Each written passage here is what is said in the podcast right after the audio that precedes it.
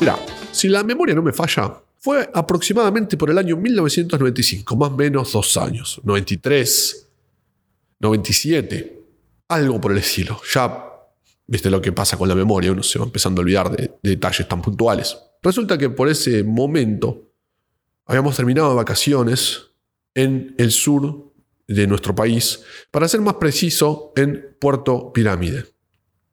La playa, arena limpia, el agua transparente, un tanto fresca, pero se podía nadar, se puede nadar. El cielo completamente despejado, celeste, azul, todos los colores, hermosos. A lo lejos, ciertos cerros, colinas, no sé muy bien las palabras apropiadas para describir tan bello paisaje. Resulta que ahí a lo lejos se encontraba una chica con un micrófono camarógrafo al costado, estaban cerca de, de orillitas del mar, y no pude contenerme para acercarme a ver qué es lo que estaba pasando, porque la verdad siempre me fascinó. Y resultó ser que era la notera de un programa que en su momento era bastante popular, 360 Todo para Ver. Un programa destinado a mostrar las bellezas turísticas del país, a interactuar con los turistas, etcétera, etcétera, etcétera. Quedé completamente anonadado. Estaba con la chica que salía por la tele. Se había paralizado todo. La gente rodeaba a ese eh, equipo que estaba transmitiendo en vivo y todos estaban a su merced. Había que responder una pregunta simple. ¿Cuánto pesa una ballena? Si dabas con la respuesta, recibías tu peso equivalente en chocolates. Iban pasando los participantes, todo muy ameno, todo muy bonito, hasta que llegó mi persona. No sé muy bien cómo hice para, para participar ahí. El asunto es que, bueno, simple, me pregunta mi nombre, mi edad, de dónde soy. Y la pregunta, ¿cuánto pesa una ballena? Tenía unas ganas de hablarle sobre la aventura del hombre, lo que había visto con Calculín, la revista Antiojito. Quería darle otros detalles aparte de eso. Fanfarrón, qué sé yo, no sé, ganas de hablar, supongo. Y bueno, estaba en duda y no quería sonar exagerado, así que dije 1800 en lugar de decir 2500. Le había pifiado. Tuve que haber dicho 2500 y así me llevaba treinta y pico de kilos de chocolate de las anécdotas iba a ser el anécdota. Pero de alguna forma terminó siéndolo, porque al volver, al volver, aparece la abuela y me dice, estaba almorzando y apareciste en la tele. Y también te vio Chochi. también aparecieron amigos a contar su experiencia en la distancia. Oh, no, estaba comiendo y de repente apareciste vos. ¡Wow, qué famoso! ¡Wow, wow, wow! Alguna vez Andy Warhol dijo, en el futuro tendrás tus 15 minutos de fama o algo por el estilo.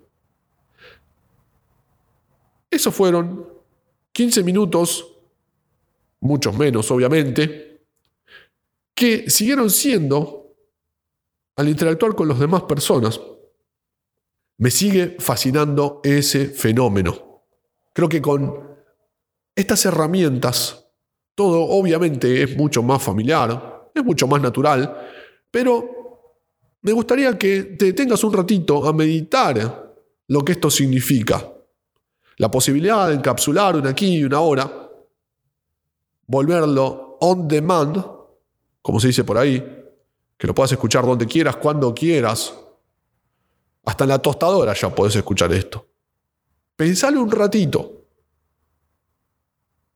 Tal vez ni me entere quién, cómo, cuándo, dónde se esté escuchando esto.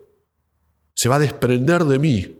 Quizás lo estés escuchando mientras, qué sé yo, esté andando en auto, tomándome un café, y vos mirando el techo, tal vez, no sé, entre medio de, del tránsito. Pero me va siguiendo, ¿no? Eso es fantástico. Alguna vez también, creo que un escritor ruso, si la memoria no me falla, dijo algo así como la ciencia de hoy fue la magia del pasado. Y hay herramientas tecnológicas que facilitan este fenómeno. Lo dejan al alcance de cualquiera para hacer esto. Que hace ya un buen tiempo vengo pensando cómo describirlo, cómo darle las palabras adecuadas para esto, que es fascinante. Es increíble. Pensalo un rato nomás. El contar con las herramientas que faciliten esta posibilidad no significa que salgas a decir lo que se te canta, obviamente. Puedes hacerlo. Pero todo eso tiene un costo. Ruido, dependencia al consumo excesivo de esto que, que es interesantísimo, que es hermoso, ya, sabemos. Es como una especie de hipnotismo en el cual uno se manda y empieza a beber de estas aguas encantadoras. Y a la vez generarlas. Y la pregunta, ¿no? ¿Qué es lo que estamos generando? ¿Qué es lo que estamos compartiendo? Que dejamos ahí para romper el tiempo y el espacio.